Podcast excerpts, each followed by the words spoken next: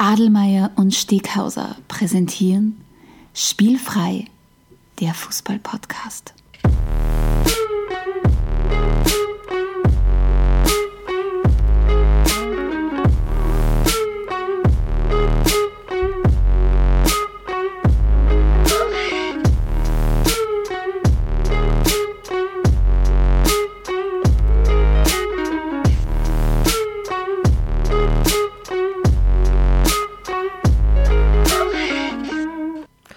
Herzlich willkommen zu einer neuen Ausgabe von Spielfrei, dem Fußball-Podcast direkt aus Graz.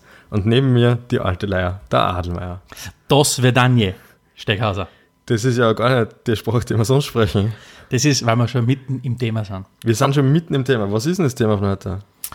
Heute geht's, wir haben nur mehr wenige Wochen, dann ist es wieder Generell so, im Leben, oder? Nein, nein, nein. Passt, nur ja. mehr wenige Wochen, dann ist es zum 21. Mal der Fall, dass die ganze Welt äh, Richtung einem Land schaut, weil die Fußball-WM ansteht. Und es gibt nichts Besseres, als natürlich das für uns zum Anlass zu nehmen und zu sagen, spielfrei goes Weltmeisterschaft. Ähm, wir werden uns jetzt da heute und in der kommenden Episode, das heißt, wir haben für euch, liebe Zuhörerinnen und Zuhörer, äh, zwei Episoden im Gepäck. Ein Doppelschlagerl Rund- Als sozusagen. Doppelschlagerl rund um das schönste, spannendste, äh, korrupteste Turnier der Welt, äh, die Fußball-Weltmeisterschaft. Und der gute Steghauser und ich, wir haben das nämlich so jetzt geplant, dass wir es gibt ja um die Fußball-Weltmeisterschaft herum immer sehr, sehr vieles, was man kritisieren kann. Äh, sehr, sehr viele Dinge, die. Äh, Die FIFA-Sicht ist übrigens anders. die, die FIFA-Sicht ist eine andere. Ähm, es gibt sehr, sehr viel Negatives, sehr, sehr viel Skandalöses, aber natürlich auch sehr, sehr viel Gutes. Und weil der Steckhauser und ich halt immer wieder schwarz-weiß denken, wollen wir genau diese zwei Episoden so aufteilen. Und in der heutigen Episode wollen wir uns anschauen, alles, was das Fußballherz wirklich erfüllt rund um die WM. Mir, mir taugt es ja voll, weil in der letzten Ausgabe war es, glaube ich, noch, dass ich mich so richtig aufgeregt habe darüber, wie, wie deppert das ich finde, dass wir eine WM in Russland haben. Und mittlerweile, ich habe mir alle Magazine gekauft, die es so gibt zum Vorbereiten. Ich habe mir das, die FIFA, das FIFA-Add-on für die, für die Weltmeisterschaft angeladen. Ich bin schon wieder voll drinnen. Ich, ich komme nicht aus. Boy- Boykott, keine Chance. Integrität und Rückgrat, das sind die zwei Dinge, die den Steckhauser noch nie auszeichnet haben. Ähm, ähm, vielleicht auch ganz kurz, ich gebe immer wieder gern unseren Zuhörerinnen und Zuhörern einen Einblick, wie das bei uns so abläuft, wenn wir was aufnehmen. Und oft ist es ja so von einer Episode, dass wir uns ein bisschen einquatschen. Aber wir reden ein bisschen über das Thema und so weiter. Heute haben wir ja ganz eine besondere Vorbereitung gehabt. Wir sind bis vor, ich sage mal, drei Minuten haben wir noch einen WM-Hit nach dem anderen uns auf YouTube reingezogen von Da, da müssen wir jetzt aber vorsichtig sein, weil ich habe mir schon überlegt, das wären eigentlich, das wäre ein super Thema für die großen, großen Zehn, oder? Aber fürs nächste Mal zumindest. die großen 10 WM-Hits. Ja. Oder Fußballhits. Okay. Fußballhits, vielleicht. Fußball. Ja, vielleicht. Also, Aber auf jeden Fall, Auf jeden Fall ist das das perfekte Mittel, um, um sie auf, auf sowas einzustimmen. Also, also man vergisst ganz, wie Ricky Martin, der Cup of Life, an plötzlich wieder komplett in den WM-Modus versetzen oder kann. Zeit, dass sich was dreht. Zeit, dass sich was dreht, von Herbert Grönemeyer. Großartig. Also, ihr kriegt von uns jetzt da heute und in der nächsten Episode, also heute in unserer Episode 11 und in der demnächst erscheinenden Episode 12, volle Power, spielfrei WM, Facts, äh, Facts, Fun und Trivia, so Genau. wie es uns einfach kennt. Genau, und vom, vom Aufteilen her, also heute, ist eher so, so seichte Schmähs Ja. und das gefährliche Halbwissen kommt dann hau- hauptsächlich in der nächsten Ausgabe, Genau. dass wir das ein bisschen trennen können. Also für alle, also liebe, liebe Zuhörerinnen und Zuhörer, versammelt am besten so in alter WM-Manier die gesamte Familie rund um das Radio oder rund um den Laptop. Radio wäre gut, weil dann hört es uns sicher nicht. Dann ja. erst- Äh, und, und, und wir liefern euch heute alles, was ihr wissen müsst, um während der WM 2018 bei Grillfeiern, im Büro, auf der Baustelle, wo auch immer, mit unfassbar guten Facts und Geschichten und Stories einfach glänzen zu können. Das heißt, wir liefern halt euch alles, was ihr wissen müsst, damit, deswegen, das interessiert halt jeden. Egal, ob man Fußballfan ist oder ob man, keine Ahnung, alle vier Jahre sich eben einmal vom Fernseher setzt, weil man sich das WM-Finale anschaut. Heute liefern wir euch das argumentative Werkzeug, damit ihr alles gewinnen werdet. Ich würde sagen, die Erwartungshaltungen hast geschürt. Legen wir los zum Enttäuschen, oder? Legen wir los zum Enttäuschen. Also zunächst, zunächst möchte ich Genau. natürlich noch ein bisschen Na, drauf. ich muss überleiten. Du musst über. Leid über. Die Überleitung ist, Steckhauser, was gibt es denn Neues bei, bei Spielfrei? Hey, danke, dass du fragst. Es hat ja einiges Neues gegeben im Spielfrei. unser werter Kollege, der uns heute auch großartig unterstützt hat in der technischen Vorbereitung zum Podcast. Also in, ich sage mal, im Normalfall hört sich das qualitativ jetzt nochmal besser an als beim letzten Mal. Wir haben es auch, glaube ich, jetzt geschafft, wirklich mit Einspielern zu arbeiten. Also ich möchte das ganz herzlich beim Robert Schwarz, unserem wunderbaren Kolumnist, äh, Kolumnist von Am Kickplatz, bedanken. Und der war ja kürzlich in Birkfeld im Robert Almer Gedenkstadion sozusagen. Ne? Robert Almer, ehemaliger Nationaltorhüter und durchaus auch eine, ein Privatgegner von mir. Aber mehr, mehr dazu könnt ihr eben in der Kolumne auf Spielfrei.at lesen. Dann werden wir in, in absehbarer Zukunft einen neuen Kolumnisten, Kolumnisten vorstellen. Da möchte ich jetzt einfach nur kurz teasern. Es wird um, um die Fanszene gehen. Mehr möchte ich eigentlich noch nicht verraten. Aber schaut regelmäßig vorbei auf unserer Website, da wird euch einiges erwarten. Und dann haben wir jetzt auch pünktlich fürs Cupfinale eigentlich, haben wir uns äh, fürs, österreichische, Cupfinale, fürs österreichische Cupfinale ja. haben wir uns T-Shirts organisiert, spielfrei T-Shirts, die es in, auch in absehbarer Zukunft vielleicht käuflich zum Erwerben geben wird. Und die, die werden wir jetzt dann einmal auf Facebook online stellen, dass man das einmal sieht, glaube ich mit einem Preis versehen, damit wir endlich reich werden. Ne? Ja, damit wir endlich reich werden, weil das ist ja grundsätzlich, warum es spielfrei gibt. Weil die, die, Fan, die Fanbase wird, wird immer mehr. Also ja. nachdem wir letztens ja schon so begeistert waren, dass wir ja. tatsächlich äh, einen, einen Hörerbrief sozusagen gehabt ja. haben, haben wir in der Zwischenzeit zwei Hörerbriefe gehabt. Ich gehe mal davon aus, dass es nur eine Frage der Zeit ist, bis wir leider nicht mehr alles persönlich beantworten können werden. Aber macht weiter so, wir und freuen wir, uns über der alles. Der Steckhauser und ich, wir, ihr müsst euch ja unser Aufnahmestudio vorstellen, da rundherum an der Wand hängen so extrem motivierende Sprüche. Und eins ist immer, was draufsteht, do what you love, nicht Stege? Steghauser. Ja, genau. Do what you love. Deswegen gibt es diesen Love Podcast. what you do, ne? Love what you do. Love what you do, ja, so ist es. Uh, wake up, kick ass and repeat sozusagen. Ja. Das sind die, die, die, die, die, die Mottos, denen wir uns nicht Motivational haben. Ja. Posters, ja. Gut, ähm, was natürlich auch noch in der Zwischenzeit seit unserer letzten Folge war, war ja das Champions League Finale. Und alle meine werde jetzt gleich technisch begeistern, weil es kommt der erste Einspieler. Oh! Nachdem wir das Zitatrecht endlich abgeklärt haben, dürfen wir jetzt auch solche Sachen live on air bringen. Technisch, wie gesagt, hat uns der Robert das perfekt eingerichtet. Und liebe Zuhörerinnen und Zuhörer, die restlichen, sagen wir mal 40 Minuten wird im Hintergrund diese Musik laufen. Durchgehen. Weil jetzt, wo wir das Zitat recht verstanden haben, werden wir es bis zum letzten ausreizen. Hast du eigentlich gewusst, dass es ein eigenes Champions League Orchester gibt? Na. Ja, es gibt ein Orchester, die spielen eben unter anderem das, aber die spielen zum Beispiel also Fußballklassiker wie You Never Walk Alone. Okay. Kann man sich auf Spotify anhören, ja? Mhm. Muss man machen. Das Champions League Orchester. Das Champions League Orchester, ja. Sehr interessant, oder? Ja, was sagst du zum Ausgang des Champions League Finals? Real Madrid gegen Liverpool. Ja. Also, äh, als, als großer Fan von Liverpool war es natürlich ein denkbar äh, triester Abend. Ich würde jetzt gar nicht zu sehr auf, auf, auf den Loris Karius eingehen, der hat wahrscheinlich aktuell genug noch an, an, zu kämpfen. Aber für mich hat Real einfach die Champions League in diesem Spiel so gewonnen, wie die ganze Champions League-Saison für sie gelaufen ist.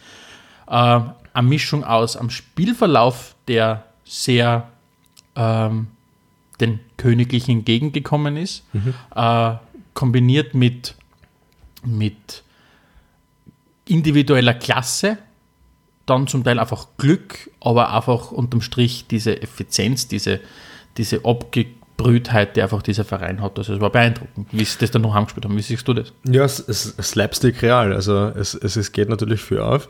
Was mich schon fasziniert ist, weil es ja eigentlich immer heißt, dass gerade im Fußball Individualisten allein nicht unbedingt ausreichen.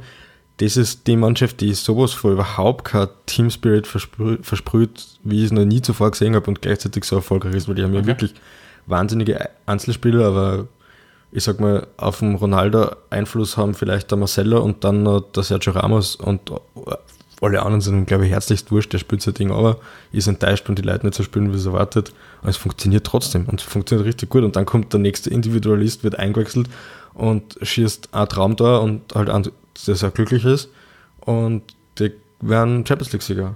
Ja, äh, das, das für mich nicht deprimierendste, aber das, das, was mir einfach wirklich entgeistert hat, war einfach die, die, die, die Intensität beim Feiern. Das, das, Wenn du zum dritten Mal die Champions League gewinnst und das quasi für dich schon ein bisschen as usual ist, äh, ja. War es jetzt gut oder schlecht? Das habe ich jetzt nicht verstanden. es hat mich entgeistert. Entgeistert, also es war okay. wenig be beeindruckend, wie sie gefeiert haben. Ja, also stimmt, Das, ja. das war, das war, Das war nicht mehr so richtig ausgelassen und so. Ja, ja das dafür ist ungefähr so, wie wenn wir wieder eine Episode aufgenommen haben. Nicht? Das ist auch, Ja, Business äh, as ich, ich usual. würde sagen, ein Champions League-Sieg und eine Podcast-Episode, also für mich ist vom Stellenwert her auf jeden Fall sehr ähnlich. Ja? deswegen haben wir voriges Mal La Decima gefeiert und heute La das elfte Mal halt dann. Genau. Onzima.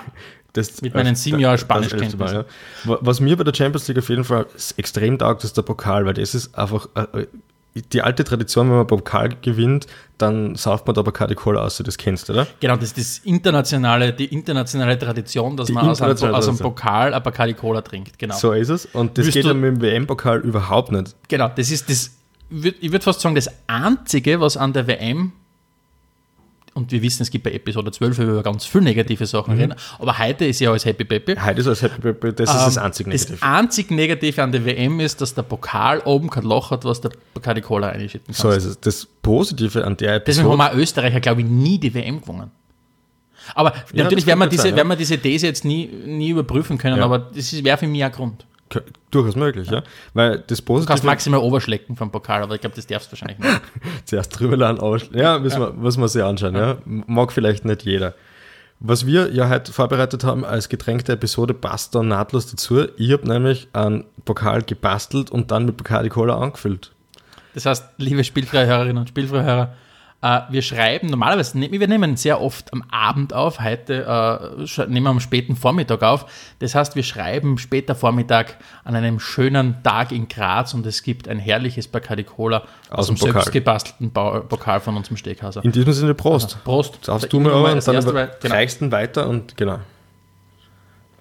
Eigentlich müsstest ja du anfangen, weil meistens kriegt der Kapitän, also nicht meistens, immer kriegt der Kapitän zuerst und eigentlich bist du der Kapitän. Ich bin Spielfreikapitän. Ich würde schon sagen. Wenn ich das gewusst hätte, hätte ich schon längstens so anbinden gehabt.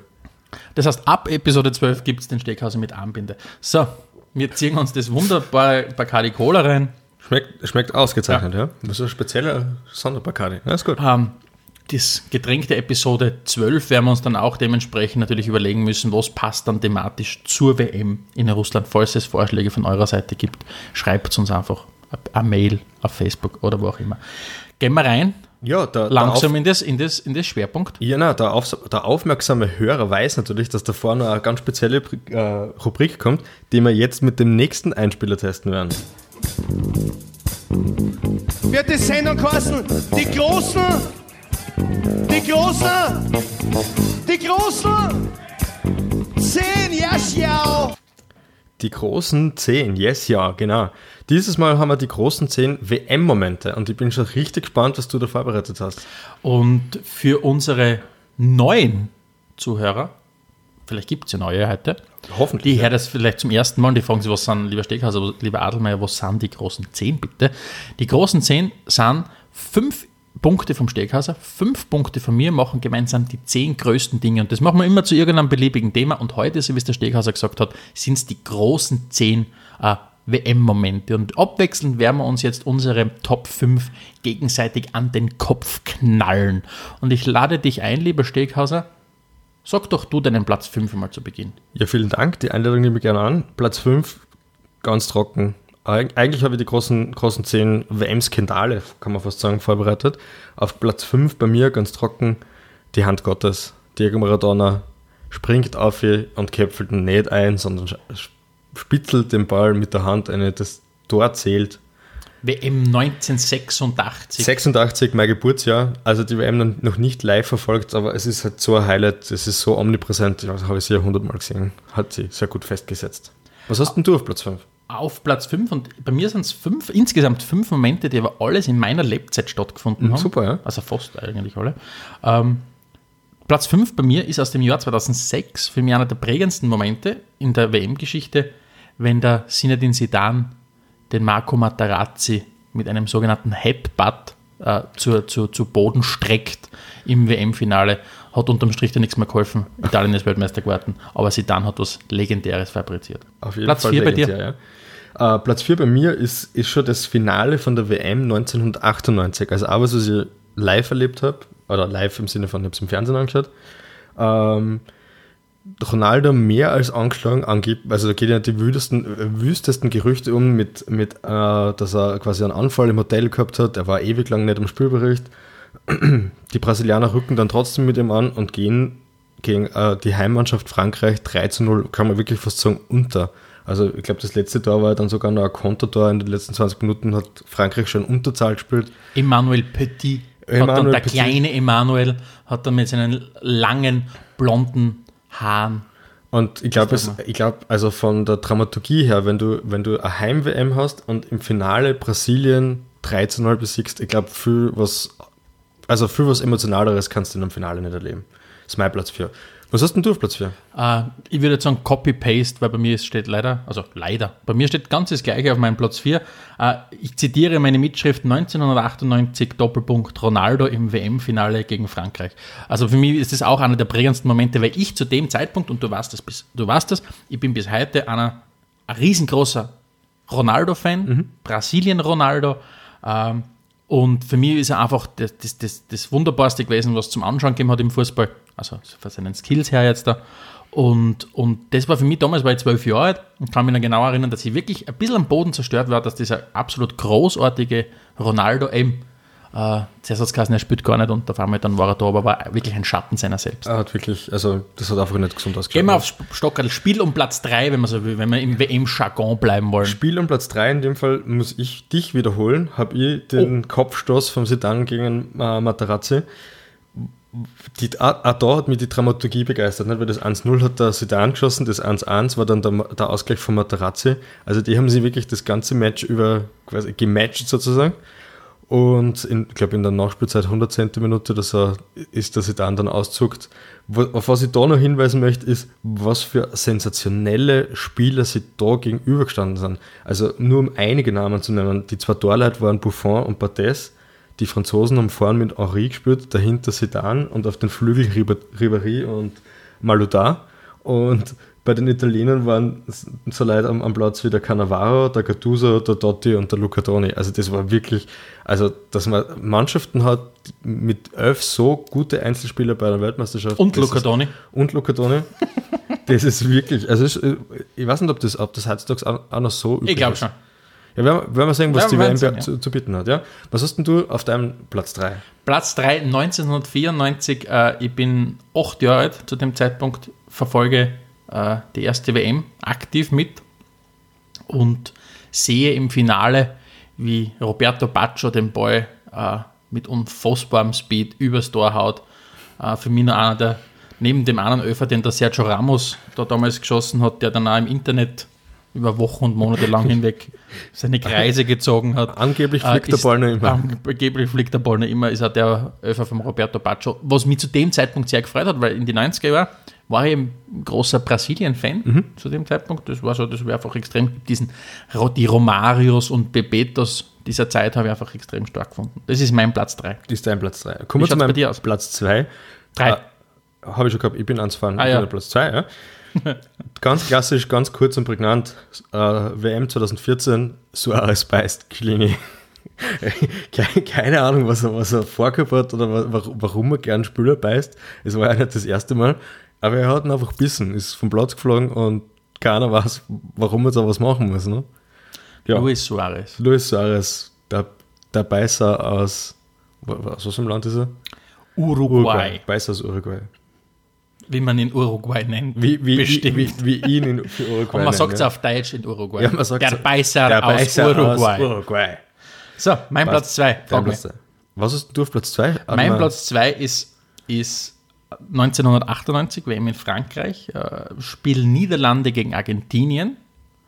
Äh, langer Ball aus der rechten Verteidigung der Niederländer in den Sturm und einer der größten Techniker für mich aller Zeiten, der unscheinbarsten Fußballer, aber doch größten Techniker aller Zeiten, Dennis Bergkamp, holt den Ball legendärst herunter um Spielanspieler und lasst es ausschauen wie wie wenn es eine Kleinigkeit wäre. Und ich kann mir vorstellen, dass der ein oder andere spielfreie Zuhörer oder die eine oder andere spielfreie Zuhörerin diese Bilder einfach gerade vor dem geistigen Auge sieht. Und das ist einfach wunderbar, wie er das, wie er das abgeschlossen hat. Das ist mein, mein Platz 2. Ein wunderbarer Platz 2. Ich habe mir als Einstimmung aufs Aufnehmen heute noch WM-Highlights angeschaut und habe das auch nochmal gesehen und habe einfach nur gedacht, ah, ein Wahnsinn. Solche Tore machen Fußball aus. Wunderbarer Platz 2.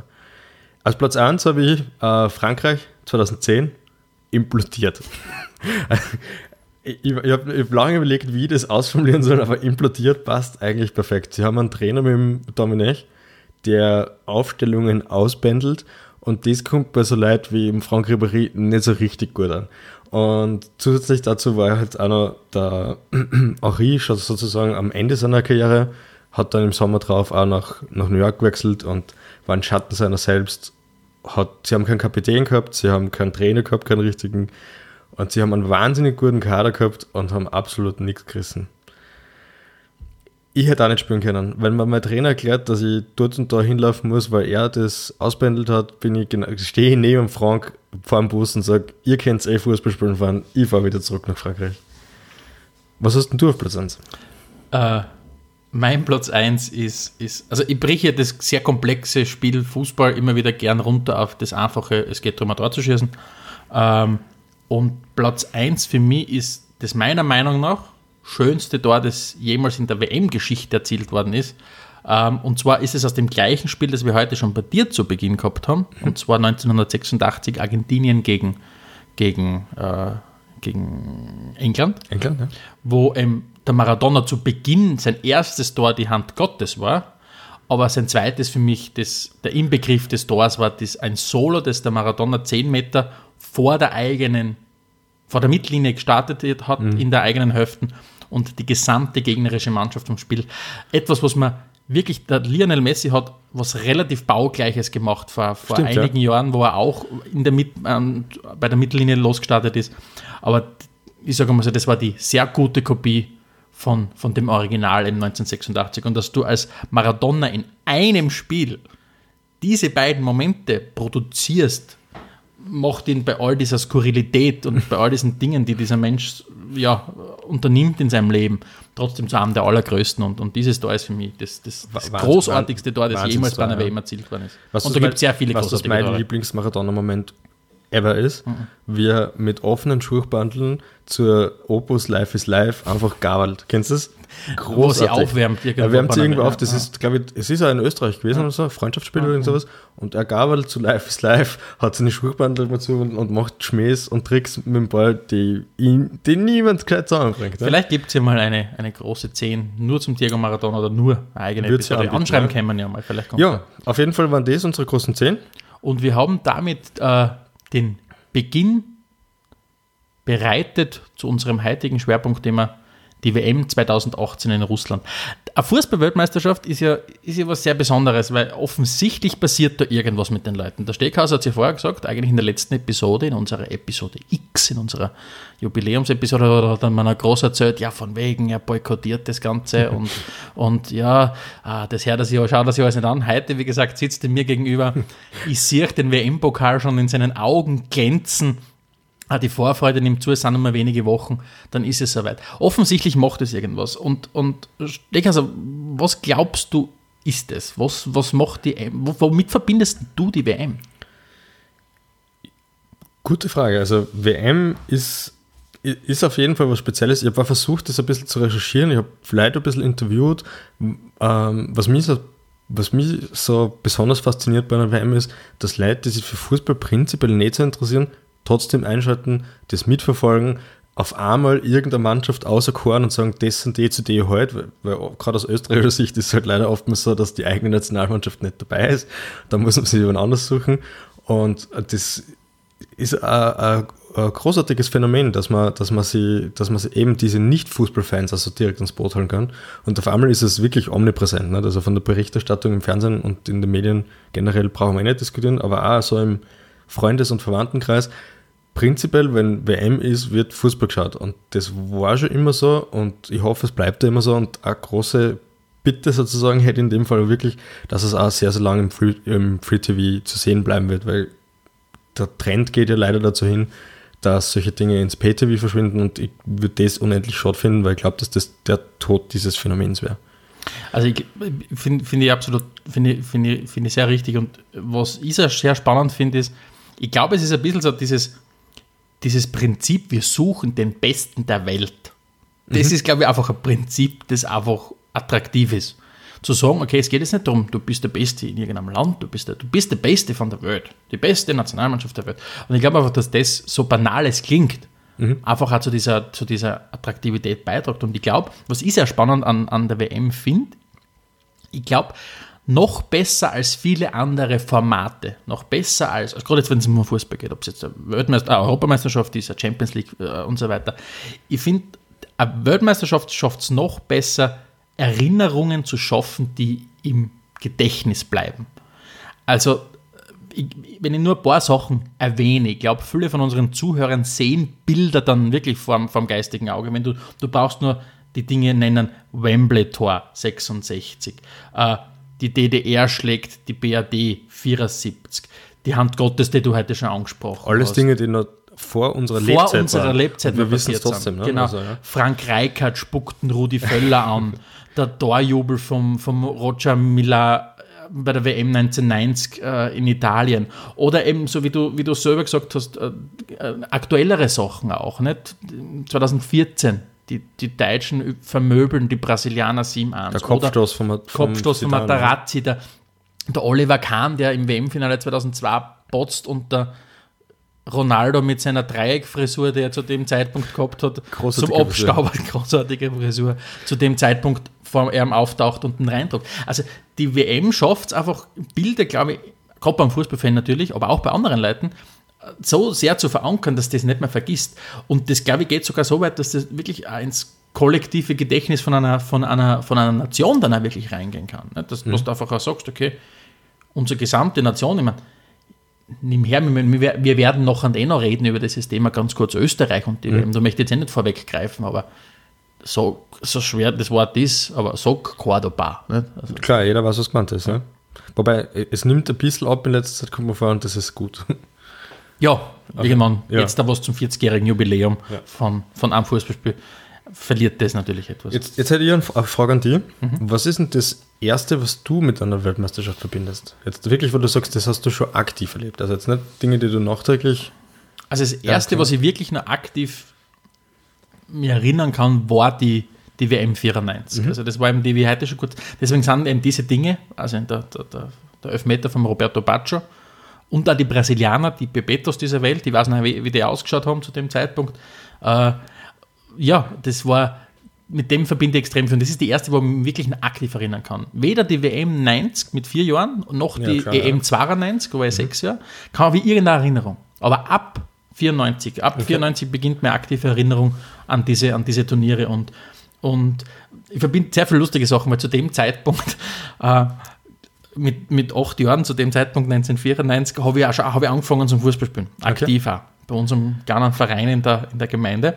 Und wir haben zu dem Zeitpunkt, ob du es glaubst oder nicht, Brasilien-Dressen gehabt. Das heißt, gelbe Dressen, äh, jetzt hoffe ich, ich überrede jetzt komplett, sind gelbe Dressen, blaue Hosen, weiße Stutzen. Ich hoffe, das, ja, glaube Mhm. Ja, so das- was. so genau. ja. Nur, dass bei uns die gelben Dressen, waren halt nicht, ist nicht Brasilien draufgestanden, sondern die, die, das Logo von unserem hiesigen Obstgroßhandel. Aber grundsätzlich haben wir Brasilien-Dressen gehabt, was mir extrem taugt hat. Hat das auch Und- zu einem Sp- Spielstil passt? Ja, danke, dass du die Überleitung bringst. Was wir ungefähr nicht gemacht haben, ist in irgendeiner Art und Weise brasilianisch zu spielen. Also das ist wirklich, ich glaube, ich hoffe, das hat nie ein Brasilianer miterlebt, was wir da fabriziert haben. Ja. Aber das, also ich verbinde mit diesen viel zu kurzen Hosen, den, den, den, den, den gelben Dressen und den weißen Stutzen wirklich äh, sehr viel persönliche Sachen. Bei Ja, dir? ja, ist lustig. Ähm, also zum 94 habe ich schon zwei Jahre Fußball gespielt, also war da wirklich schon in der Materie. Steghauser vielleicht ganz kurz, ist ein Dreivierteljahr, bis du, bis du älter bist. Ja, aber mit sechs Jahren angefangen und erst mit acht. Und interessanterweise an die WM selbst habe ich kaum Erinnerung. Also jetzt, wo, wie du im Vor in der Vorbesprechung gesagt hast, Batscher Elfmeter ist mir das erste Mal ein bisschen gedämmert, aber an die TV-Bilder kann ich überhaupt nicht drin. Vielleicht waren wir nicht da oder so, ich, weiß es nicht. Das Einzige, was ich wirklich mit der ersten, also mit der ersten WM, sage ich, die aktiv erlebt habe, wo ich noch nicht ein ganz ein kleines Kind war, wirklich in Verbindung bringen kann, ist, dass ich mich an den offiziellen Spielball erinnern kann, weil das war Adidas Questra. Das weiß ich, weil den haben wir dann auch im Training gehabt und da hat es geheißen, das ist ein ganz besonderer Ball und hat nichts gebracht, wir waren auch nichts besser. Also wir haben auch nicht an WM-Teilnehmer erinnert. Aber ich glaube, nach diesem Prinzip funktioniert das gesamte Merchandise nicht. Auf jeden Fall. Dass man ja, glaubt, ja, bis man dann die Realität am mit der Lotten ins Gesicht Da schlagt, kann ich bis man vielleicht sogar draufkommt, mein, dass man es überhaupt nicht mein, kann. mein Rant der Episode gleich einbringen, weil es gibt immer was zum Poltern in meiner Welt, zumal das ja der Gegenpol zu meiner äußerst, äußerst positiv formulierten Kolumne Fußball ist ist. Und zwar, was mich bei der heurigen WM wirklich anzipft, und das hat sich jetzt auch in den vier Wochen, wo ich sonst komplett umgefallen bin, noch nicht geändert hat, eh, sind die, die, die, WM-Trikots ich habe es mir alle im Detail, wirklich alle im Detail durchgeschaut und das Einzige, was ich häufig spektakulär finde, ist das von Nigeria. Das gefällt mir wirklich. Das von den Deutschen ist für deutsche Verhältnisse gut, das heißt nur auch nicht so viel. Und alle anderen Dressen sind für mich Katastrophen und ich frage mich auch wirklich, wie sie das dann im Fernsehen machen werden, weil ich glaube einmal, ich- so grob geschätzt, 70% der Dressen sind, sind zumindest weiß oder rot drinnen. Es, es hat unlängst habe ich eine Statistik gelesen. Rot ist die Farbe der WM. Ich glaube, 10 äh, oder 12 der, der, der Mannschaften haben als erstes Set rote Dressen Genau. und danach kommen, so wie du gesagt hast, Dann kommt weiß, ja. dann kommt weiß. Aber, aber vor allem a- also als Sekundärfarb ist weiß oder rot fast überall vertreten. Also bin gespannt, wie man das dann im Fernsehen da- darstellt, weil mir ist es jetzt beim FIFA-Spielen schon ins Auge gestochen, dass man sehr gut aufpassen muss, wie man die Trikots auswählt, weil es ist sonst mitunter extrem schwierig. Ja, das, das finde ich als, als Fan sehr, sehr enttäuschend, dass es kein Trikot gibt, wo ich sage, boah, das würde ich mir gerne daheim hinhängen. Du hast ja jetzt gerade eine super Überleitung zur, zur bevorstehenden WM geliefert. Äh, Wir wollen ja heute eigentlich noch uns ein bisschen über das Historische unterhalten, weil es gibt in diesen, äh, lass mich schnell rechnen, 88 Jahren, vor 88 Jahren hat die erste WM stattgefunden, ähm, doch ja sehr viele Geschichten und sehr viele Skurrilitäten, auf die wir heute auch noch eingehen möchten. Ähm, aber WM 2018, wir müssen die Frage behandeln, wer ist denn für die der Favorit? Also Zu wem, aus, für, für wen schlägt Steghaus das Herz? Genau, ich tue es ein bisschen, tu's ein bisschen äh, unterteilen, okay? also zweiteilen. Es gibt einen Favoriten, es gibt einen äh, meinen persönlichen Favoriten sozusagen, den ich, den ich die Daumen drücke, stellvertretend für Österreich, was nicht dabei sind. Und da würde ich sagen, Favorit aufs Turnier sehe ich ehrlich gesagt bei Deutschland. Die haben eine super funktionierende Mannschaft, die haben einen richtig guten Trainer, die haben einen richtig breiten Kader. Die Spieler sind alle eigentlich in einer Form hoch durch die Bank. Und also könnte durchaus sein, dass sie einen WM-Titel verteidigen. Würde ihnen auf jeden Fall zutrauen. Mein persönlicher Favorit und wo ich es mir wünschen würde, ist Frankreich. Die haben die, den interessantesten Kader für mich. Die spielen auch einen super Fußball und ich stehe auf die Partnerschaft Giroud und Griezmann. Dass sich der Giroud in dem Kader als, als Einzelstürmer durchsetzt, ist, ist ein, unglaubliches Phänomen. Also taugt mir voll, denen drücke die Daumen. Wie schaut es denn bei dir aus? Dein, dein Land des Herzens ist mein Favorit. Also ich glaube, ich, ich traue den Franzosen, ich meine, man traut ihnen sehr oft was zu, aber ich traue ihnen dieses Mal wirklich sehr viel zu, weil die Spieler nochmal äh, zwei Jahre mehr jetzt da an Erfahrung gesammelt haben. Siehst du, wir hätten beim Domenech anrufen sollen, was er ausbändelt Ja, hat. genau, ob, ob, Ob- ob ob es Sinn macht, ob Ja. es Sinn macht, dass wir darauf wetten, stimmt, ja. Ähm, na, ich traue den Franzosen sehr, sehr viel und mein Herz schlägt, das ist seit jeher und seit jeher haben sie es geschafft, mich maßlos zu enttäuschen, das ist einfach mit den Engländern, das ist immer das Gleiche. Aber ja, mal schauen, bin, Mhm. bin sehr, sehr gespannt, wie es wird. Ähm, ich habe gerade gesagt, 88 Jahre sind vergangen seit der ersten WM. Mhm. 1930 hat das Ganze stattgefunden, also leicht vor unserer Zeit. Darauf habe ich leider keine Antwort. Äh, die Siri kann uns leider, leider nicht weiterhelfen in, diesen, in dieser Hinsicht. Ist in Ordnung, ja. Danke. Ähm, danke, Siri. Ähm, auf jeden Fall 1930 erste WM in Uruguay und, und seit 1930 hat sich sehr viel verändert, nicht nur wie das Ganze aufgezogen worden ist, sondern auch in der Struktur. Weil vielleicht, dass ihr ein bisschen einen Kontext kriegt, liebe Zuhörerinnen und Zuhörer, bei der ersten WM hat es 13 Teilnehmer gegeben. Was sehr spannend war. Man sagt 13, okay, warum 13?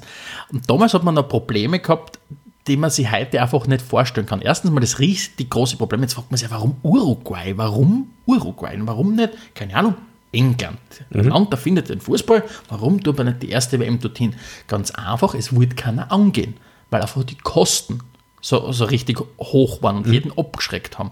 Und das heißt Probleme, die man auch heute noch hat. Nicht? Und, Absolut. und, also und, Turniere Uru- sind nicht profitabel unbedingt. und ja. Uruguay waren die quasi in letzter Minute sind die dann in die Bresche gesprungen und haben gesagt, okay, wisst ihr was, machen wir es bei uns. Kommt zu mir, kickt mir bei uns. Dafür dürfen wir mitspielen. Dürfen, dafür dürfen wir mitspielen. Nicht? Äh, und das Spannende ist, wenn du in Uruguay eine WM machst 1930, du gehst nicht auf die Buchungsplattform deiner Wahl und buchst dort den Flug dorthin und so weiter. Ganz viele europäischen Mannschaften haben abgesagt, weil die Kosten nicht aufbringen wollten, weil du mit dem Schiff hinfahren musst. Ja. Gibt es aber sehr spannende Geschichten, weil die, die, die mit der Schiffreise, das haben sie sich dann alle zusammen da, da sind, bis, sind sie irgendwie im Mittelmeer sind losgefahren, dann haben sie irgendwann auf dem Weg dann die, die Spanier einpackt und sind dann Richtung Uruguay, Okay. gefahren. Ich weiß nicht, wie viele Tage das du unterm Strich fährst, aber da gibt es ganz spannende Geschichten, wie es da zugegangen ist. Da hat es Tanzabende gegeben, Kinovorstellungen, das ist relativ viel Feier geworden. Und auf jeden Fall ist man dann irgendwann in Uruguay angekommen. Und, und die, die WM in Uruguay war, wie soll ich sagen, hat insgesamt für mich drei sehr spannende Rekorde verzeichnet. Willst du das wissen? Ja, unbedingt. Die drei spannenden Rekorde für mich sind erstens einmal, ähm, na, Entschuldigung, zwei. Zwei Rekorde. Sind's. Rekorde ist auch viel. Ah, ist zwar- ist auch viel, also mehr als ich habe zum Beispiel. Äh, und zwar die WM in Uruguay ist äh, die WM, wo es das Spiel mit den wenigsten Zuschauern gegeben hat in der Okay. Geschichte der Fußball-WM. Und zwar das Spiel Peru gegen Rumänien hat von nur 300 Zuschauern stattgefunden. äh, zum Vergleich, das Spiel mit, den, mit der höchsten Zuschauerzahl in der Geschichte der Fußball-WM, und das jetzt aufpassen, das ist wie gesagt, wenn es während der WM bei einer Grillfeier sitzt oder wo auch immer, müsst ihr mit diesen Fakten knallen können. Klugscheißen kann man auch Klug, sagen. Ja. ja, na, nicht klugscheißen, begeistern. Begeistern, ja. Äh, Trivia Fun Fact. Trivia Fun Fact. Äh, das Spiel mit den meisten Zusehern war auch Uruguay, auch involviert, also nicht auch Uruguay, aber wieder Uruguay. Mhm. Im Finale 1950 in Brasilien, im Maracanã, Lass mich, ich schätze, okay? Ja. 200.000? 199.854 Zuschauer. Victory, ja. Wahnsinn. 200, wir waren Wahnsinn. gemeinsam, wir waren gemeinsam ja in diesem Jahr im Wembley Mhm. und haben uns das North London Derby angeschaut vor knapp 85, 90.000. Mehr als das Doppelte ist, ist was Unfassbares. Um auf ist jeden Fall, um, unfassbar, um ja. auf 1930 zurückzukommen, äh, gibt ja einen zweiten Rekord. Ich meine, ich weiß nicht, ob es Rekord ist, aber ich kenne nur von da die Zahlen, für mich ist es Rekord. Beim WM-Finale zwischen Uruguay und Argentinien waren auch 100.000 Leute und insgesamt wurden 1600 Revolver vor dem Spiel sichergestellt. Es, die, die, die Stimmung war relativ aufgeheizt zwischen Uruguay und Argentinien zu der Zeit und es hat relativ viele Ausschreitungen gegeben. Deswegen hat man es durchgesetzt, dass man vor dem Spiel jede einzelne Person wirklich individuell kontrolliert. Besser als, als beim Cup-Finale Schaffen's dieses Jahr nicht in mehr, ja, Kärnten. genau, ja. Ähm, und 1600 Revolver sind sichergestellt worden. Beeindruckender Rekord, auf Ja, jeden Fall. war Ja. Auf jeden Fall 13 Teilnehmer hat es gegeben und das hat sich ja ziemlich weiterentwickelt. Ne? Das hat sich ziemlich weiterentwickelt. Also das Format, so wie wir es jetzt kennen, mit 32 Teilnehmern, gibt es erst seit 1998, also WM in Frankreich. Und das gibt es jetzt dann noch und dann gibt es noch einmal so. Und ab 2026 ist die FIFA wieder mal, die haben nachgedacht und sagt, hey, wir kriegen sicher noch mehr Geld, weil noch mehr Leute teilnehmen. Weil es gibt ja dann einen ganz neigen Modus ab 2026 mit 16 Gruppen, A3 Mannschaften. Also man hat dann in der Gruppenphase überhaupt nicht mehr zwei Spiele. Dafür sind halt insgesamt wieder sechs Mannschaften dazugekommen. So tickt die FIFA. Ich bin gespannt, ob das als Fan auch klasse ist. Die, vor allem die kleinen Nationen ranzen natürlich schon, klarerweise, weil sie werden, wenn sie sich qualifizieren, um das dritte Gruppenspiel quasi beschissen. Das gibt es in Zukunft nicht mehr. Ich finde es ein bisschen schade. Ich bin gespannt, wo die WM stattfinden wird. Auf jeden Fall. werden wir uns wahrscheinlich auch nächstes Mal ein bisschen mit dem Thema WM-Vergabe beschäftigen. Ja, genau, da wird sicher, Die FIFA wird sicher, der, der bunte Hund, so wie die FIFA Nummer ist, wird sicher was Spannendes aus dem, aus dem Hut ziehen. Ähm, jetzt haben wir schon ganz kurz darüber gesprochen, wie das Ganze angefangen hat. Und, und die Zeit damals war ja auch ein bisschen die, die, die Blütezeit des österreichischen Fußballs. Die erste Blütezeit des österreichischen Oder die Fußballs. einzige, je nachdem. ja. Vielleicht sogar die einzige. Die einzige erfolgreiche. die sagen wir 19, in den 1930er Jahren. Ja. Und, und ich sage nur, das, das, den, den Begriff Wunderteam, nicht Matthias Schindler und so Mhm. weiter. Das heißt, auch da sind wir wieder bei dem Punkt, nicht kein Mensch von uns äh, kann sich dann auch aktiv erinnern, natürlich, logischerweise. Mhm. Ja. Aber die Dinge sind doch dem extrem greifbar, nicht? Sind extrem greifbar, wobei es ist schon interessant für mich, also wenn man sich jetzt da anschaut, wie erfolgreich Österreich in der Geschichte der WM-Turniere bisher war, das ist nämlich gar nicht so schlecht, ist es gar nicht so präsent bei uns. Also wenn man, nur so als, als, als Richtwert, Österreich ist in der ewigen Bestenliste, was Weltmeisterschaften betrifft, In der besten, besten in Liste. der besten Bestenliste auf Platz 14. Äh, gleich auf mit Portugal. Also da sind einige bekannte Nationen wie Belgien oder so, die sind dahinter. Also es ist schon beeindruckend. Und wie du schon richtig gesagt hast, in den 30er Jahren war Österreich wirklich erfolgreich. Das Debüt war bei der WM 1934, wo- also bei der zweiten WM waren sie bereits dabei und sind auf dem sensationellen vierten Platz gelandet, haben Spiel um Platz 3 leider verloren. gegen die Deutschen, eh klar. Aber nichtsdestotrotz, beeindruckende Leistung. Und insgesamt gab, das hat auch mich überrascht, gab es sieben WM-Teilnahmen für Österreich. Das hätte ich nicht gut, also hätte ich eher geringer geschätzt, so drei oder viermal maximal. Die beste Platzierung, wie wir im auch wissen, war dann im Beste 19, Platzierung war 1954. Platz nicht? drei, ja. Bayern. Oder war das auch in Bayern? Das war in Bern, ja, richtig. Auch in Bayern. Ähm, und das heißt, wir haben auch durchaus eine aktive Vergangenheit aus Österreich. Jetzt natürlich, jetzt ist schon wieder Zeit her. Jetzt, heuer jetzt ist zum 20. Mal. Leider Gottes haben wir es noch wieder nicht geschafft zur WM, aber mal schauen, was das bringt. Es gibt ein Land, das war bei allen 21, also auch bei der jetzigen, bei der 21. WM, hat es bis jetzt zu allen WMs geschafft. Also, Die Brasilianer. Ah ja. Sie sind die einzigen, die es wirklich geschafft haben, sind ja auch, wie wir wissen, Rekordweltmeister mit, mit fünf Titeln. fünf Titel, ja. Äh, diejenigen, die es wirklich zu allen 21 WM-Endrunden es geschafft haben. Was durchaus beeindruckend ist. Ja, jetzt, jetzt habe ich eine Frage an die. 21 Teilnahmen als Land sind beeindruckend, aber es gibt auch Spieler, die bei fünf Weltmeisterschaften dabei waren. Kannst du alle drei aufzählen? Oh, na, muss ich ganz ehrlich sagen. Also, ich hätte jetzt einen Verdacht, aber wirklich nur einen. Lass ihn auch sagen. Einen, also ja, ich würde auch fast sagen, ein bisschen eigentlich ein Liebling von uns, äh, der Loder. Loder war, Loder war dabei. Loder war dabei, Loder hat sehr. Nicht ein Alleinstellungsmerkmal, aber ein, das, das ihn noch hervorhebt, ist, dass er insgesamt bei 25 Spielen zum Einsatz ist. Okay. Das, auch das ist Rekord. Der zweite, der bei fünf Endrunden zum Einsatz gekommen ist, den ich persönlich gar nicht gekannt habe, war der Antonio Cabajal Mhm. aus Mexiko. Und der dritte, der zumindest fünfmal mitgefahren ist, aber nur vier, bei vier zum Einsatz gekommen ist, war der Gigi Buffon. Oh, GG, okay. Aber ja, äh, das ist auch durchaus eine beachtliche Leistung, weil wenn man sich das kurz durchrechnet, fünf Weltmeisterschaften alle vier Jahre, das heißt, man muss 20 Jahre aktiv im Fußball eine Rolle spielen und gerade sagen wir mal für, für eine Nation wie Deutschland ist das sicher was Beeindruckendes. Ne? Und du hast jetzt gerade was, was sehr Spannendes gesagt, und zwar geht es darum, wer hat die meisten Spiele gemacht. Nicht? Da reden wir von großen Namen, nicht Lothar Matthäus, und wir, wir verbinden ja die, die Fußball-Weltmeisterschaft mit sehr großen Namen. Gerade gesagt, große Momente, große Tore, große Niederlagen, was auch immer. Aber man darf auch nicht vergessen, es gibt eine sehr spannende Liste an Spielern, die wir alle kennen, die es nie zu einer WM geschafft haben. Und, und da äh, möchte ich einfach noch einen ganz einen schnellen Überblick geben, weil es ist wirklich eine sehr illustre, illustre Liste. Fällt dir wer oder hast du schnell einen im Kopf? Ich überlege gerade, ich denke an zum Beispiel an Lord Bentner. Lord, wobei der Lord Bentner auf dieser Liste ein bisschen wie ein Fremdkörper wirkt, muss man wirklich, Okay. muss man wirklich sagen, von seinen Also- Fähigkeiten, also von seinen Erfolgen. noch ho- hochwertiger als der Bentner. Na, ja. Wahnsinn, na bitte. Ryan Giggs zum Beispiel, sagt Ja. Mhm. man gut, die Waliser, nicht? Äh, Das, das, ähm, das hat ja nicht nur den Ryan Giggs getroffen, dieses, ich nenne es jetzt, klingt jetzt bitte alle Waliser, die uns zuhören, entweder versteht ihr es nicht, was wir sagen, aber falls uns zuhört und Waliser seid, Entschuldigung, dass wir jetzt sagen, dieses Schicksal, Waliser zu sein, hat quasi den Ryan Giggs davor gehindert, zu wem zu fahren. Aber es ist ja auch dem äh, äh, Ian Rush, Liverpool-Legende, es ist ja nicht Ja. anders gegangen. Aber es gibt ja noch viele andere. Zum Beispiel, auch, äh, ich glaube, auch ein Spieler, den du sehr spannend findest, Eric Cantona hat nie bei einer WM gespielt. Äh, er hat, Frankreich hat sich nämlich zu seiner aktivsten Zeit, äh, 1990 und 94, nicht für die WM qualifiziert und 1998, wie sie es dann daheim ausgetragen haben, äh, war, nicht mehr er dabei. nicht mehr im Kader. Genau. George Weah, Weltfußballer 1995, gut, Liberia, äh, hat sich auch nie für WM qualifiziert zu dem Zeitpunkt, wie er gespielt hat. Ich meine, er ist seit, seit Jänner ja auch Präsident seines Heimatlandes.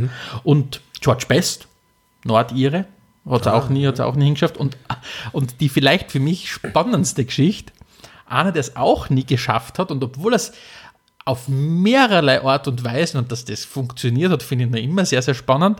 Äh, Wer es nicht geschafft hat, war der Alfredo Di Stefano. Alfredo Di Stefano hat nie bei einer Fußball-WM gespielt, obwohl er auf internationaler Ebene für drei Länder gespielt hat. Für drei Länder, wie geht Ja. das?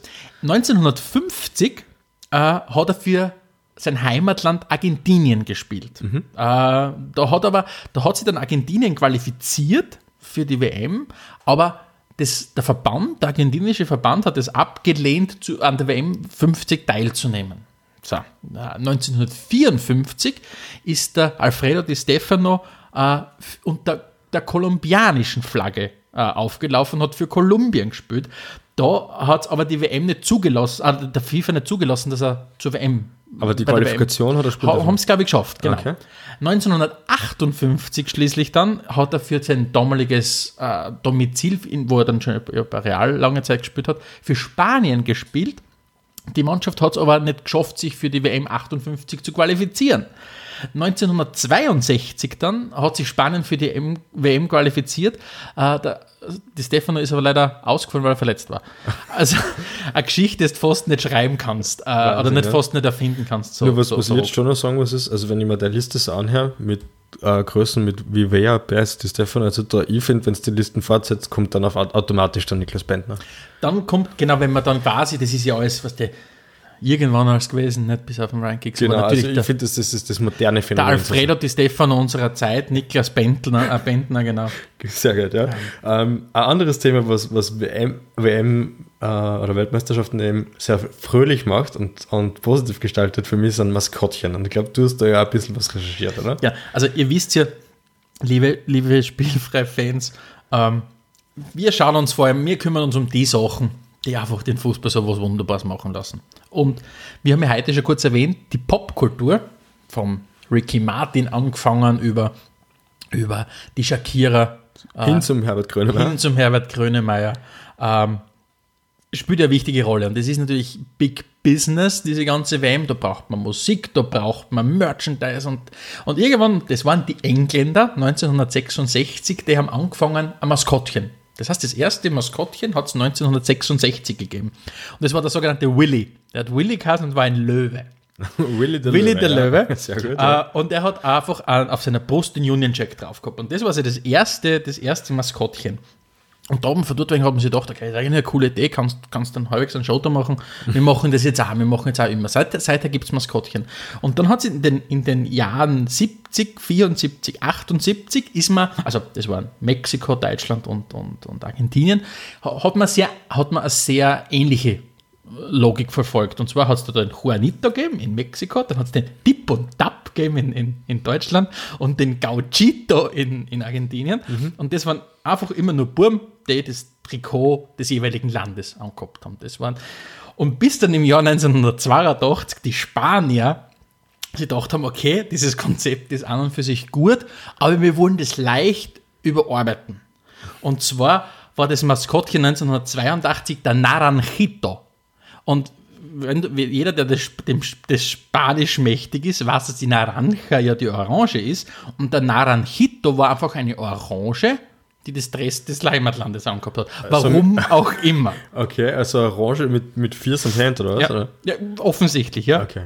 Äh, das mit, den, mit dem Obst und Gemüse, das hat dann auch dem darauffolgenden Land, äh, 1986 den Mexikanern sehr gut gefallen. Die haben dann den, den Piquet gewählt. Der Piquet war ein Jalapeno-Chili, der äh, äh, äh, das Trikot Mexikos angehabt hat, ein Schnurrbart und ein Sombrero tragen hat.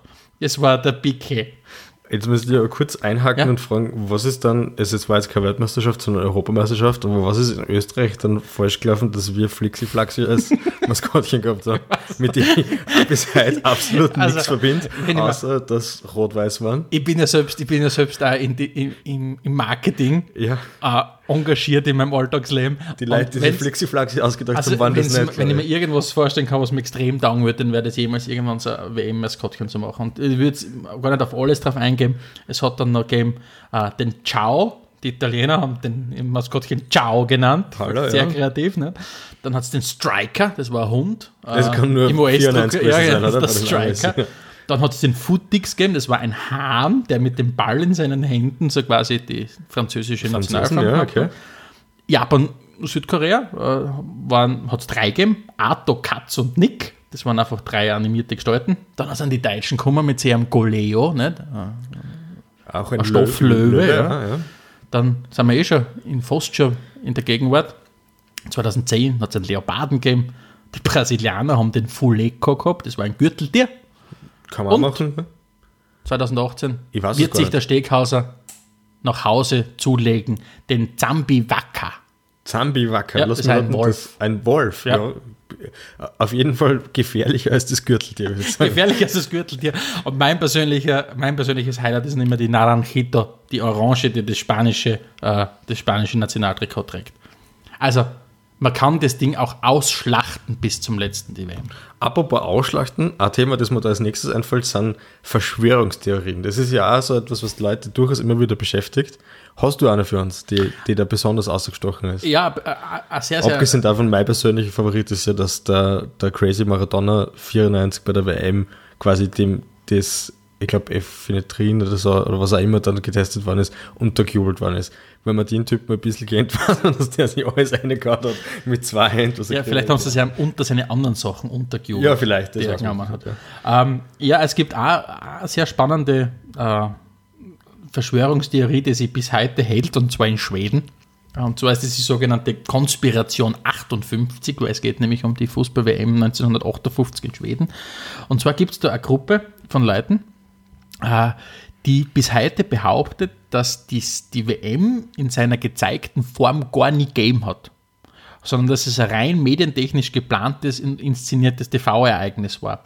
Weil, was sie, also es gibt eine Beweisführung ihrer Meinung nach für das Ganze, das ist ja quasi so ein Sammelsurium aus Argumenten, die, die sagen sollen, dass das Ganze eigentlich nichts anderes war als ein Massentest über die psychologischen Auswirkungen des Fernsehens. Äh, und dass es eben, wie gesagt, dem Ganzen eigentlich nur darum gegangen ist, dass die TV-Industrie einfach ökonomische Interessen verfolgt. Also die Konspiration 8, und- also, äh, 58 haltet sie, haltet sie bis heute. Es hört sich ja to- total ökonomisch an, quasi eine ganze Weltmeisterschaft zu simulieren und zu stagen, weil es ist, hört sich nicht aufwendig oder unrealistisch oder so an. Das Fernsehen, was das immer einfallen lassen, ist beeindruckend, ja. Gut, ähm, haben wir noch was an, an Trivia Fun Facts, die wir, den, die wir den Hörern unbedingt näher bringen wollen? Das Einzige, was mir noch einfällt, was, was ich sehr schade finde, das aufgefunden hat, war der Titel für die unterhaltsamste Mannschaft des Turniers. Das ist Okay. 94 eingeführt worden und hat sie hat es dann gegeben 94, 98, 2002, 2006 glaube ich. Und die, die Sieger waren Brasilien, Frankreich, Südkorea seinerzeit. Sehr spannend 2002 und in Portugal 2006. Und ich finde, das ist so ein Titel, so, das ist was, was wieder für spielfrei passt. Nämlich so, den, die, die Mannschaft der Herzen kriegt auch einen Pokal. Also vielleicht sollten wir das nach der WM auf jeden Fall auf unsere Agenda nehmen, dass wir die, die unterhaltsamste Mannschaft oder vielleicht auch die Unterhalt, da sollte man vielleicht sowieso so eine kleine Awardshow machen mit den unterhaltsamsten Dingen der Weltmeisterschaft. Das würde mir gut gefallen. Frisur, Spieler, Mannschaft, Dramen vielleicht, unterhaltsamstes Drama. Das müssen wir, müssen wir uns mitnehmen. Das könnte durchaus, wenn Sie gleich dann auf unserem, auf unserem Blog befindet, vielleicht was Schönes in Wort und Bild dann sein für euch auch. Ähm, vielleicht, vielleicht äh, eine letzte Geschichte noch, ein bisschen so das, das wir haben ja heute uns sehr stark mit, dem, mit den Sonnenseiten der WM beschäftigt. Also es ist darum gegangen, wie zum Teil es ja völkerverbindend ist, was für Feste das dann immer gefeiert werden. Aber vielleicht um langsam den, den Bogen zu, zu spannen hin zu unserer nächsten Episode, wo wir uns ja ein bisschen die Schattenseiten auch anschauen wollen von dem Ganzen. Ich lausche dir gespannt und trinke dabei wieder aus dem Pokal. Also. ist natürlich auch die WM mit sehr vielen, mit sehr vielen negativen Dingen verbunden und ich würde jetzt nicht darauf eingehen, aber ein, ein plakatives Beispiel ist eben wirklich, dass bei der WM 1994 wieder USA, äh, oder immer noch USA, ist klar, ähm, hat der, der kolumbianische Verteidiger Andres Escobar äh, ein Eigentor geschossen. Ähm, und Kolumbien war zu dem Zeitpunkt ja, ein bisschen ein Geheimfavorit auf die WM. Und Kann man behaupten, dass der Andres Escobar auf jeden Fall mit dem Pablo Escobar verwandt war. Man, man mutmaßt auf jeden Fall. Also, wenn es so Hasen nicht. Muss es ja? sein. ja? Sehr gut. Ähm, und das Team ist dann eben ausgeschieden in der Gruppenphase und der ist, wie er zurückgekehrt ist in die Heimat, aus einem Racheakt heraus erschossen worden. Das heißt, äh, die, die WM schreibt auch Geschichten, wo man sagt, okay, ähm, das hat mit diesem Freudenfest, das uns die wunderschönen Bilder inszenieren werden, und davon wird es einige geben in Russland, äh, sicher nicht viel mehr zum Tun. Ja. Und genau um das wird es auch in unserer nächsten Episode gehen. In unserer nächsten Episode werden wir uns sehr stark anschauen, was wird eigentlich alles an Schindluder getrieben mit diesem wunderschönen Format, wo es ja eigentlich darum geht, alle vier Jahre die ganze Welt zusammenzuholen zu einem riesengroßen Fußballfest. Ja, passt dann auch sicher gut, wenn man das mitten in der, in der aktiven Weltmeisterschaft mal kurz so raushauen, dass die Leute auch den Kontrast zu dem, was sie von den Medien gezeigt kriegen, ein bisschen sehen. Ja. Ähm, Jetzt haben wir eigentlich eine ganze Sendung verbracht und haben ein bisschen Schmäh geführt, haben uns überlegt, was wir für lustige Geschichten haben. Und da, sage ich mal, der aufmerk wirklich aufmerksame Hörer weiß, dass wir letztens eine, neue Kategorie für dich eingeführt haben, die Adelmeiers Anekdote hast. Und jetzt könnte man sagen, na gut, jetzt habt ihr eigentlich nichts anderes gemacht, als Anekdoten äh, einzuführen oder vorzu vorzutragen sozusagen. Und warum wollen wir das jetzt trotzdem weiterführen? Ja, weil das natürlich ein weiteres Motto von Spielfrei ist, wenn wir mal ein- einmal einen Weg eingeschlagen haben, lassen wir uns nicht abbringen davon. Und dementsprechend übergebe ich jetzt wieder an dich für Adelmeiers Anekdote. Und die verspricht da bis zum überübernächsten Mal spätestens haben wir einen Jingle für dich. Sehr cool. Ähm, und wenn wir auch noch was wissen, ist, dass unser Motto ist, unsere Mottos verändern sich laufend. Das sind dynamisch, Das ja? sind dynamische Mottos. Wir haben dynamische, Mottos. ja. Das zeichnet, ein Motto zeichnet es ja aus, Genau. dass es nicht immer gleich Dass sein es nicht immer gleich bleibt, ja genau. Ähm, wir haben uns ja letztes Mal ein bisschen mit dem Herrn Somalia beschäftigt. Das, das war ein besagter brasilianische Fußballer, der seine eigene Entführung vorgetäuscht hat, weil er das Training verschlafen hat. Ähm, Großartige Geschichte. und, ja. und weiß es nicht, wie gesagt, woran das liegt, aber wenn ich mich so in die, in die Tiefen des Internets begebe, um noch interessanten Geschichten zu, zu finden, ich komme immer wieder nach Südamerika. Okay. Ich weiß nicht warum, ich komme immer wieder nach Südamerika und, und auch diese Geschichte, der ich heute ganz kurz noch erzählen möchte, ist aus Südamerika und zwar aus Kolumbien. Sie stammt aus dem Jahr 2011 und die ist an Skurrilität, ich weiß nicht, ob skurril das richtige Wort ist, aber Skurrilität auf jeden Fall lässt den Somalier relativ alt ausschauen. Und zwar äh, geht es darum, äh, es ist eigentlich eine sehr traurige Geschichte und zwar ist ein ein 17-Jähriger namens Christopher Chacom oder Chac- Chac- Chacome, Chacome, je nachdem, wie man, wie man ausspricht, ist in Kolumbien erschossen worden. Das- Das in der Stadt äh, Cucuta und während er mit Freunden in einem, in einem Park Fußball gespielt hat. Und, und dieser Chacome oder Chacome war ein Anhänger des lokalen Clubs Deportivo Cucuta. Und wie es dann halt war, haben sie gemeint, okay, man muss demjenigen jetzt nur eine Freude bereiten. Und nach der Beerdigung haben sie 200 Mitglieder von dem Fanclub aufgemacht zum Heimspiel ins Stadion. Und mit im Gepäck war der Chacome. Äh, das heißt, das Ziel von den Jungs war, unser Freund muss noch einmal ein letztes Spiel von seiner Mannschaft gesehen. Und sie, haben es tatsächlich also, das ist richtig verstehe, immer Leichen mit Stadion. Ja, sie haben den Sarg äh, mit der Leiche ins Stadion mitgenommen und wirklich reingebracht und in einer halben Stunde vor Spielschluss haben sie ihn ganz laut unter Sprechchören präsentiert in der, in der Fankurven drinnen. Ähm, hat insgesamt nicht so viel Klick gebracht, die Aktion. Äh, äh, 15 Minuten, Minuten später, na, hat doch ein bisschen Klick gebracht. Sie haben den Ausgleich dann noch geschafft äh, in der letzten Viertelstunde. Und der, der örtliche Polizeichef hat genannt, dass das ein relativ unglücklicher Vorfall war. Also der Sarg im, im, in der Fankurve mit den Überresten von, von Also- Chacome. Hut ab, das ist die skurrilste Fußballgeschichte, die ich jemals gehört habe bis jetzt. Also wirklich Gratulation. Wir werden diese, wie ich vorher schon angekündigt habe, wir werden diese Rubrik definitiv beibehalten. Ich freue mich auch schon sehr auf die nächste Ausgabe von Adelmeiers Anekdote. Bleibt zuletzt, was ich auf meinem Notizzettel noch zu stehen habe, ist sehr, sehr prägnant. Wenn ihr uns liebt, dann liked uns. ähm, das wäre wirklich nochmal ein Aufruf an alle Hörer. Ähm, das sagen wir nicht nur, weil wir uns das taugt, wenn der Like-Count in die Höhe geht, sondern es hilft uns auch wirklich, unser, uns zu positionieren. Wir, wenn wir viele Likes haben, dann entdecken uns auch Leute, die uns, die uns sicher gern hören würden, aber uns noch nicht kennen. Und das ist das große Ziel von Spielfrei. Also schaut regelmäßig auf spielfrei.at vorbei, schaut auf unserer Website vorbei. Wir werden als Teaserposter unser wunderbar gebastelten äh, Pokal äh, online stellen. Und Damit es nicht glaubt, dass wir da nur, Genau, Jux, damit- damit- Jux und Dollerei erzählen und das alles nur Witz ist. ist. Also nicht die große Spielfrei-Verschwörung. Das heißt, ich habe da schon nach drei Minuten so ein bisschen eine Mischung, so ein Flashback gehabt aus Feuerwehrfest und, und Urlaubsstimmung in Italien. Ja, das ist das, was Bacardi Cola das Bacardi auslöst, ja. auslöst bei Ja. mir halt dann. Also in diesem Sinne, danke wie immer fürs Zuhören Viel Spaß schon mal äh, wünschen wir jetzt schon mit der kommenden WM. und wie, wir- ich würde sagen, wir gehen jetzt FIFA spielen. Wir oder? gehen jetzt FIFA spielen. Wir arbeiten dann bald an der neuen Episode und bleibt uns gewogen, erzählt wirklich weiter, was wir tun. Würde uns sehr Ob freuen. das ja. gut, also erzählt es uns im Freudigen weiter, erzählt es uns, erzählt es weiter. Genau, kannst du alleine was- der, der es nicht merkt, zum Genau. Beispiel, ne? und so quasi einlassen. Sehr gut. Lasst uns wissen, wenn ihr was wissen wollt, wenn ihr Ideen habt. So ist es. Passt. Also in diesem Sinne, vielen Dank fürs Zuhören und wir hören uns hoffentlich bald wieder während der WM. Ciao. Adelmeier und Steghauser präsentierten Spielfrei, der Fußball-Podcast.